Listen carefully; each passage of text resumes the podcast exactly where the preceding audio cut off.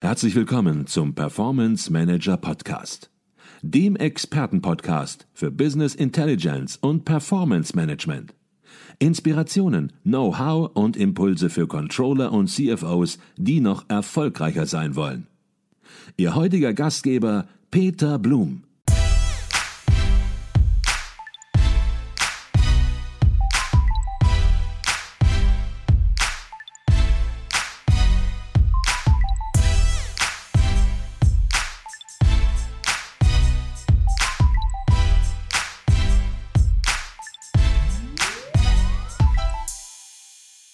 Herzlich willkommen im Performance Manager Podcast. Mein Name ist Peter Blum.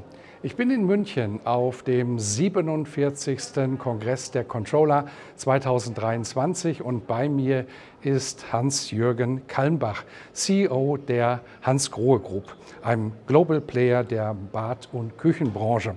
Er hat hier auf dem Kongress eine Keynote gehalten, über die wir jetzt ein wenig sprechen möchten. Doch zunächst mal herzlich willkommen im Performance Manager Podcast, Hans-Jürgen Kalmbach. Herzlichen Dank, Herr Blum. Ich freue mich, dass ich hier bin. Herr Kalmbach, der Titel Ihrer Keynote, der lautete Strategy and Culture Change, the Role of Controlling in Business Transformation. Und ähm, die Zuhörer sind zwar noch frisch, weil es war der erste Vort einer der ersten Vorträge heute Morgen, aber ähm, was ist die Kernbotschaft, wenn man unaufmerksam ist? Was wollen Sie auf jeden Fall rübergebracht haben? Ja, in meinem Beitrag bin ich darauf eingegangen, was meine Sichtweise, unsere Sichtweise als Unternehmen auf die Rolle des Controllers im Bereich der Business Transformation ist. Äh, für uns ist die Transformation von einem internationalen Spezialisten für Armaturen und Brausen hin zu einem globalen, nachhaltigen Gesamtbadanbieter. Und die Transformation, da gehören immer zwei Dinge dazu. Erstens, das bestehende Kerngeschäft weiter zu optimieren, damit man auch äh, Potenziale, Investitionsmittel schafft, um in die neuen Felder, in neuen Geschäftsfelder zu investieren. Daher ist meine Kernbotschaft, ohne Controller ist man auf verlorenen Posten. Mhm. Die Controller sind äh, wichtige äh, Partner ähm, in der Entwicklung äh, des neuen Geschäftes. Und äh, ich bin da auf drei Mindsets eingegangen. Das erste Mindset ist, es ist wichtiger, die richtigen Dinge zu tun, als die Dinge richtig zu tun. Äh, das zweite ist, 80-20-Denkweise anzuwenden. Und das dritte ist, Abweichungen auch als Chance zu erkennen. Ohne Controllerinnen und Controller ist man auf verlorenem Posten. Ohne Controlling ist man auf verlorenem Posten. Das werden alle hier sehr gerne gehört haben, aber es stimmt natürlich auch wirklich und diese Erkenntnis ist bei Ihnen im Unternehmen auch nicht neu. Ähm, sprechen wir vielleicht zuallererst ein bisschen übers Unternehmen. Viele werden es kennen, zu Hause auch sozusagen verbaut haben. Aber was macht die Hans Grohe Group aus? Ja, das hoffe ich. Hans Grohe existiert seit über 120 Jahren. Wir sind der Taktgeber des Wassers. Uh, unser Sitz ist im Schwarzwald in Schiltach. Uh, und von dort aus sind wir einer der global führenden Anbieter im Bereich uh, des Produktes für das Bades und der Küche. Ähm, unsere Kompetenz im Bereich Innovation und Design hat auch die letzten Jahrzehnte dazu beigetragen, die Nasszelle, das Bad, zu einem Wohlfühlraum zu machen. wir schaffen sozusagen die schönsten Momente mit Wasser jeden Tag und gehen auch mit der Nutzung von Wasser sehr verantwortungsvoll um. Ähm, Hans Grohe ist ein global tätiges Unternehmen äh, mit über 50 Auslandsgesellschaften. Ähm, wir produzieren global, ähm, haben dennoch 70 Prozent der Wertschöpfung in Deutschland und äh, sind ein Unternehmen mit äh, 5600 Mitarbeiterinnen und Mitarbeitern und erwirtschaften damit 1,5 äh, Milliarden Umsatz oder 260 Millionen Euro Ergebnis. Jetzt könnte man bei den Produkten, die Sie produzieren, könnte man laienhaft meinen, Mensch, was gibt es denn da für Veränderungen? Warum unterliegt dieses Unternehmen einem Transformationsprozess? Von daher sollten wir das ein bisschen herausarbeiten. Was sind das für Rahmenbedingungen? Was sind das für Faktoren, die entsprechend einen Wandel in der Branche auch nötig machen? Also es sind mehrere Facetten. Äh, ich gehe mal auf vier Themenfelder ein. Das erste Themenfeld ist der Kundenwunsch, den Shoppingprozess für das Wunschbadezimmer zu vereinfachen, ist hoch.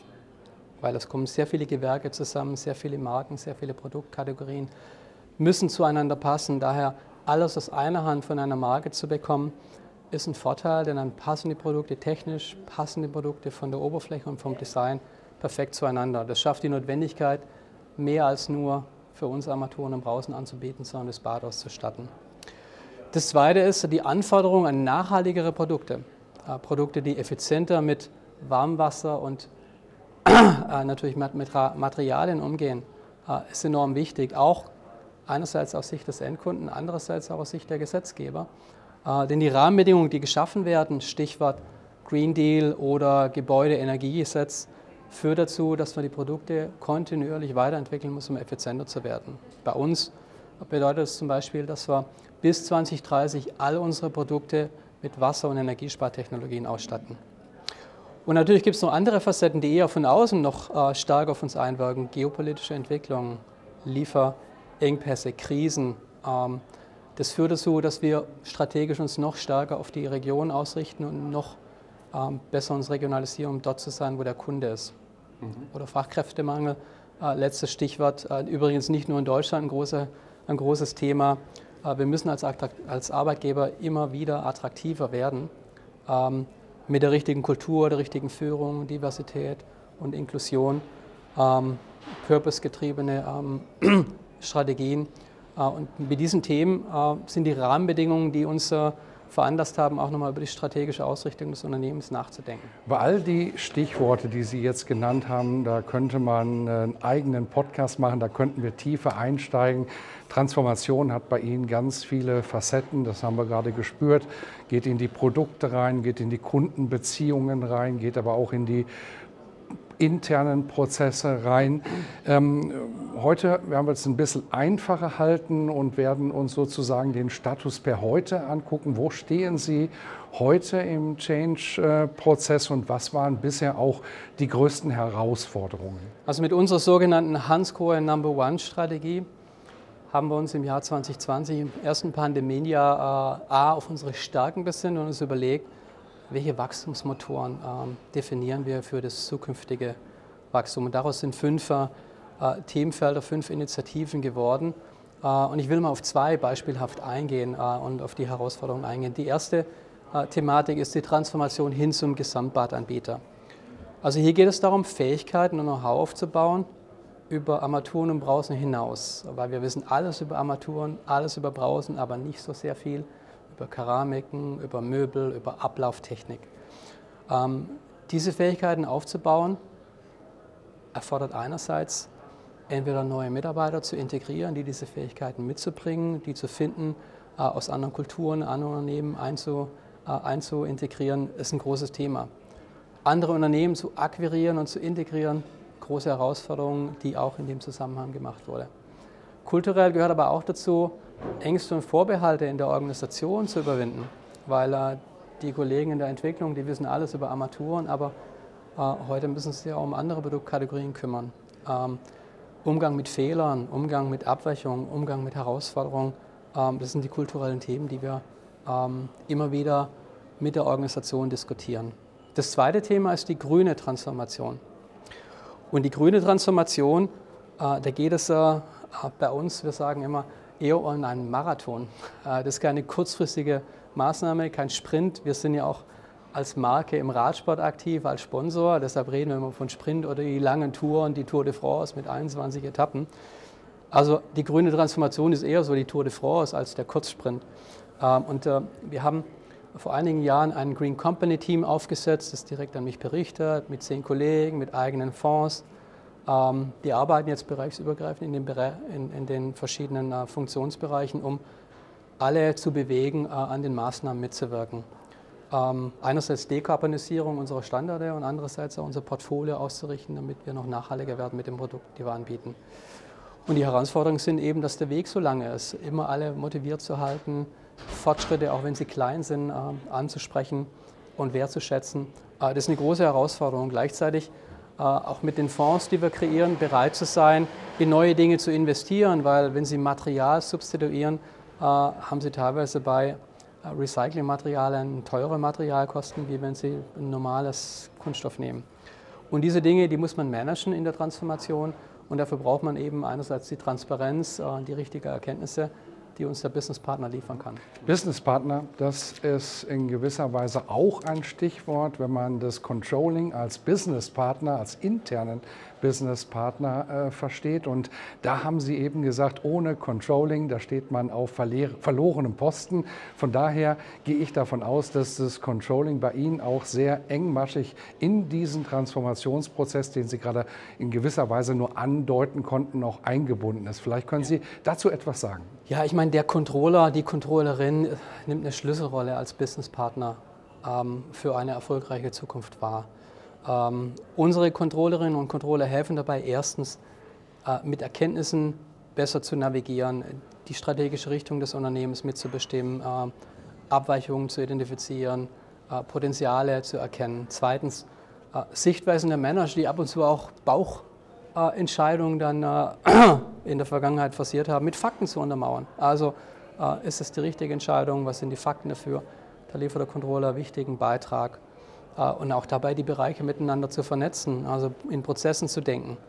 Äh, und letzten Endes äh, externe und interne Risiken für uns in diesem Transformationsprozess zu managen, ist eine wichtige Aufgabe die unsere Controller und Controllerinnen wahrnehmen. Jetzt werden sich heute hier auf dem Kongress alle Controllerinnen und Controller sehr gefreut haben über ihre Worte und äh, das auch als Anerkennung in gewisser Weise empfunden haben. Und trotzdem darf man natürlich auch kritisch sein. Man darf auch Controlling ja mal in Frage stellen, insoweit, dass man sagt, Mensch, macht ihr eigentlich noch alles richtig?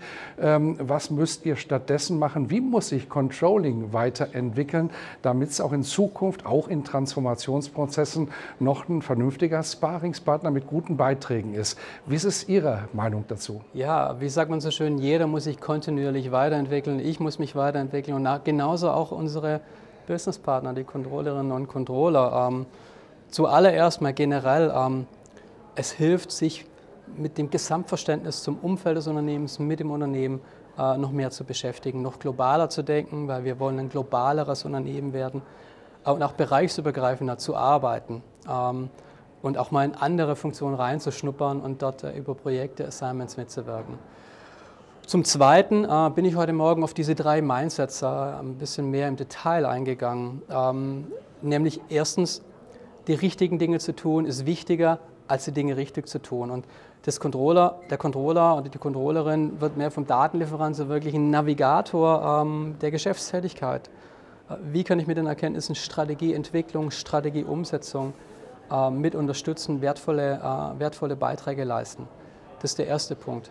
Äh, und da rege ich immer wieder an, äh, dass sich jeder mal darüber Gedanken macht, äh, wo setze ich heute meine Zeit ein, meine Energie, meine Ressourcen und auch die des Unternehmens. Zweitens, 20 ähm, Prozent unserer Aktivitäten schaffen 80 Prozent des Wertes, was wir tun. Diese 80-20-Logik, äh, die kennt natürlich jeder. 80 Prozent des Umsatzes entsteht mit 20 Prozent der Kunden, 80 Prozent des Deckungsbeitrags mit 20 Prozent der Produkte etc. Ähm, und dennoch ist diese 80-20-Denkweise, was auch eine Kultur beinhaltet, nämlich zur Vereinfachung, zur Fokussierung, äh, im Unternehmen noch nicht vom Potenzial voll ausgeschöpft. Dies zu nutzen und zu challengen, ähm, wo kann ich denn bei den 80 Prozent, wo ich schon Wert generiere, vielleicht noch mehr holen und wo kann ich ineffizienten Einsatz von Ressourcen bei den 20 Prozent mich verbessern, das ist auch eine Aufgabe, die der Controller äh, noch besser machen kann. Mhm. Und drittens, ähm, bei jedem Plan gibt es Abweichungen. Ähm, wir sagen immer, Abweichungen äh, bieten eine Chance. Red is good. Ähm, über Abweichungen zu reden, ist auch eine kulturelle Frage. Ähm, also wir haben sehr viel getan, damit wir eine Unternehmenskultur äh, des Vertrauens schaffen, damit äh, Mitarbeiter, Mitarbeiterinnen, Führungskräfte über Abweichungen, Fehler reden, auch mit positivem Vorbild, äh, indem ich selbst auch über meine Abweichungen, meiner Fehler rede und was ich daraus gelernt habe. Dies aber zu standardisieren über Problemlösungsmethoden, da kann der Controller wirklich einen super Beitrag leisten, innovativ gehend die Probleme erkennt und äh, mit fünf Warum-Fragen über Root Cause-Analysen äh, wirklich zum Punkt zu kommen und äh, das Problem wirklich zu verstehen. Ich frage immer gerne, what problem are we trying to solve? Und oft bekommt man dann viele Gründe. Äh, und äh, die Gründe konkret zu verstehen, um Ansatzpunkte zu haben, da kann der Controller einen großen Beitrag leisten. Der ECV-Kongress der Controller, der versucht natürlich auch hier Impulse und Anregungen zu geben. Und ähm, deshalb vielleicht nochmal eine Zusatzfrage zu dem, was Sie gerade gesagt haben. Für viele Unternehmen gibt es einen neuen Fokus in gewisser Weise insoweit, dass jährliche Planungsprozesse immer weniger Bedeutung gewinnen und stattdessen man immer stärker in ein fast schon regelmäßiges Forecasting denkt. Das wird noch nicht immer optimal realisiert sein, aber Forecasting bekommt einen höheren Stellenwert und man muss sich hier im Controlling auch neu aufstellen, sich organisieren, Zeitmanagement betreiben, weil auch ein Forecast bedeutet Aufwand und möglicherweise muss man auch hier die 80-20-Regel tatsächlich anwenden. Wie ist das bei Ihnen im Unternehmen? Wird Forecasting ja, gute, auch immer gute, wichtiger? Gute, gutes Stichwort. Ich habe heute Morgen auch äh, unsere Wachstumsdynamik der letzten Jahre gezeigt. Äh, ähm, wir haben jedes Jahr unsere Pläne ähm, teilweise zweistellig prozentuell übertroffen. Und wenn wir immer unsere Investitionen nach den Plänen machen würden, hätten wir wahrscheinlich das Wachstum nicht erreicht und die Potenziale nicht genutzt. Insofern ähm, schauen wir natürlich regelmäßig auch äh, ähm, rollierende Forecasts an. Wie entwickeln sich Märkte? Wo gibt es Potenziale? Wo kann ich jetzt mit zusätzlichem Personal, zusätzlichem Marketinggeld noch schneller wachsen? Und wo in der aktuellen Phase, wo der Wohnungsbau eher in Herausforderung kommt, ähm, wo muss ich denn in Märkten eher runterfahren, um in andere Märkte im Ausland, Beispiel Indien, Mittlerer Osten, äh, Ressourcen bereitstellen. Dafür braucht es äh, diese Methoden, um nicht nur starre Jahresbudgets äh, zur Steuerung zu haben, sondern regelmäßig rollierende Forecasts, Quarterly Forecasts, Abstimmungen mit den Ländern, mit den Marken, um den Fokus immer wieder zurechtzurücken und quartalsweise anzupassen. Wenn wir bei dem Wachstum nur nach Plänen gearbeitet hätten, dann hätten wir es nie erreicht. Von daher ähm, ist das sicherlich nochmal eine stärkere Bedeutung des Forecasting, die Sie gerade herausgearbeitet haben. Jetzt sind Sie hier mit Ihrem Unternehmen, mit der Hans-Roh Group im ICV, im Internationalen Controllerverein, schon traditionell sehr engagiert. Ihr ehemaliger CEO war hier auch mal ICV-Vorstandsvorsitzender. Äh, Sie haben auch eine Firmenmitgliedschaft, da gehe ich fast von aus, hier beim ICV. Äh, welchen Nutzen sehen Sie ganz konkret als Unternehmen, aber auch für die Controller aus dieser Zusammenarbeit? Ja. Ich persönlich habe ja ähm, in meiner 27-jährigen Karriere bei Hans Grohe viele Stationen äh, durchlaufen, unter anderem auch Controlling. Und äh, Sie sprachen über Siegfried Gensern, der viele Jahre mein Mentor war. Äh, hat mich auch mit äh, Controlling-Themen, er war ja auch CFO für Hans Grohe und hier im ICV äh, lange aktiv, hat mich geprägt ähm, in, der, in der Entwicklung. und ich selbst war zuletzt hier 2007. Ähm, dann war ich im Ausland und insofern freue ich mich heute auch mal wieder hier zu sein, weil ähm, die Kongresse geben immer viele Highlights und regen zum Nachdenken an. Deshalb vier Punkte, weshalb für uns der ICV auch wichtig ist. Erstens, ähm, unsere Kompetenz, Fach- und Methodenkompetenz auszubauen über die Teilnahme im Controlling-Kongress, über die Teilnahme in Regionalveranstaltungen, auch über die Teilnahme bei Controller-Akademien und anderen Veranstaltungen, die stattfinden.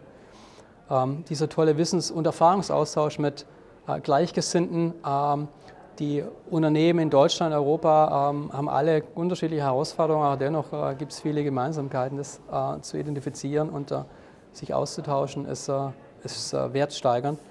Äh, wir reden auch immer wieder über neue Forschungsergebnisse, ähm, die auch einen zum Nachdenken anregen. Und natürlich hier zu sein, äh, zu Netzwerken. Wir suchen immer auch wiederum talentierte Kolleginnen und Kollegen, die vielleicht auch in unseren Unternehmen aktiv sein wollen und hier Netzwerken und ähm, Talent Scouting zu machen, sage ich jetzt mal, ist auch wichtig und Unternehmen zu repräsentieren, um sie attraktiv für andere Mitarbeiterinnen und Mitarbeiter zu machen. Okay, also sehr, sehr viele Vorteile, die Sie rausziehen und ich bin davon überzeugt, Sie werden auch in den nächsten Jahren oder Jahrzehnten hier noch im ECV eine entscheidende Rolle spielen als Unternehmen sowieso. Das war Hans-Jürgen Kalmbach, CEO der Hans-Ruhe-Gruppe. Wir haben über seine Keynote hier auf dem Kongress der Controller gesprochen. Herzlichen Dank für Ihren Beitrag. Herzlichen Dank, Herr Blum.